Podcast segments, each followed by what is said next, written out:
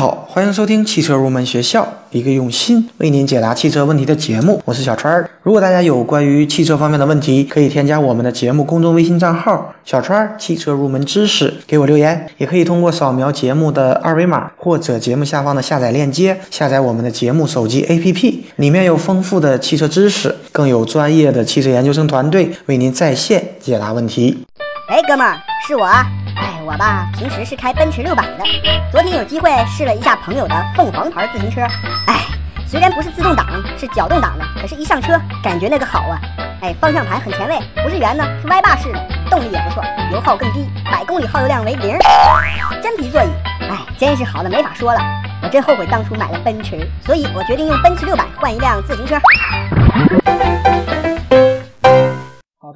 好的。很多听友呢在公众平台上和我联系，想要学习汽车保险方面的知识。的确，汽车保险是我们每个车主必须要接触，也是必须要懂的。所以接下来几期节目呢，我们将开设一个专题，来给大家讲解汽车保险，挑选一些大家很少知道，那么又对大家非常有用的汽车保险知识，来给大家讲解一下。今天呢，我们主要讲的是汽车的交强险和三者险。首先呢，我们来说一下交强险。最早实行交强险的是美国，是在一九二七年，而我国呢要稍微晚一些，在二零零六年开始实行交强险。那么从实践来看，我国的汽车保险仍然处于一个起步的阶段。那么大家对于交强险的赔偿限额要做到心中有数。交强险对于死亡伤残的最大的赔偿限额是十一万，加上医疗赔偿限额等等，总共加在一起最大的赔偿限额是十二点二万。然后呢，我们来说一下交强险它是怎么收费的。交强险呢，它实际上实行的是全国统一的标准，相信很多车主也都知道。一般的家用轿车交强险它是每年九百五，没错，我们家用轿车它划分的标准是六座以下的家庭自用轿车，它的保费是九百五，而六座以上的家用轿车的保费呢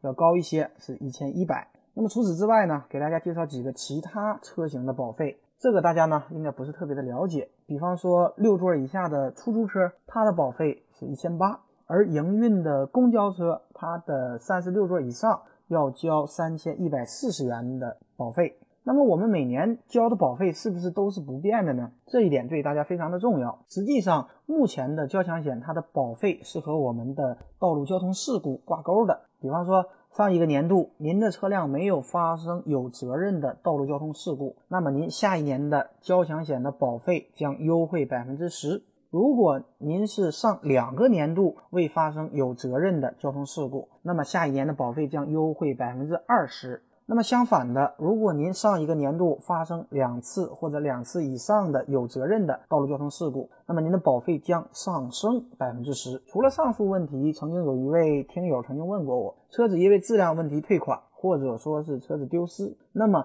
交强险可不可以退还呢？实际上这个是可以的，交强险它是按日来计算的，那么除了使用期限产生的费用，其他的费用都是可以归还给我们车主的。好的。第二个问题呢，我们来说一下三者险。交强险呢，它是强制险，必须要买的。那么接下来很多车主问到的就是三者险，特别是关于三者险应该买多少限额的问题。一般我们建议三者险至少要购买五十万的限额，因为很多重大的交通事故，即使交强险可以全部赔偿，那么最大的限额加在一起也只不过是十二点二万，这是远远不够的。那么此时呢，三者险就可以作为赔偿的补充。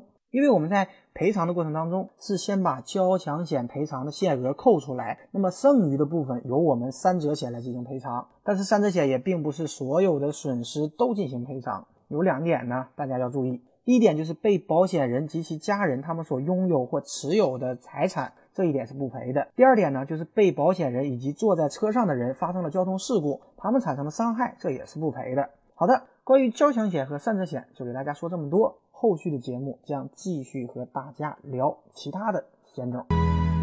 也许我偶尔还是会想他，偶尔难免会惦记着他，就当他是个老朋友啊，也让我心疼，也让我牵挂。只是我心中不再有火花，让往事都随风去吧。所有真心的、痴心的话，仍在我心中。虽然已没有。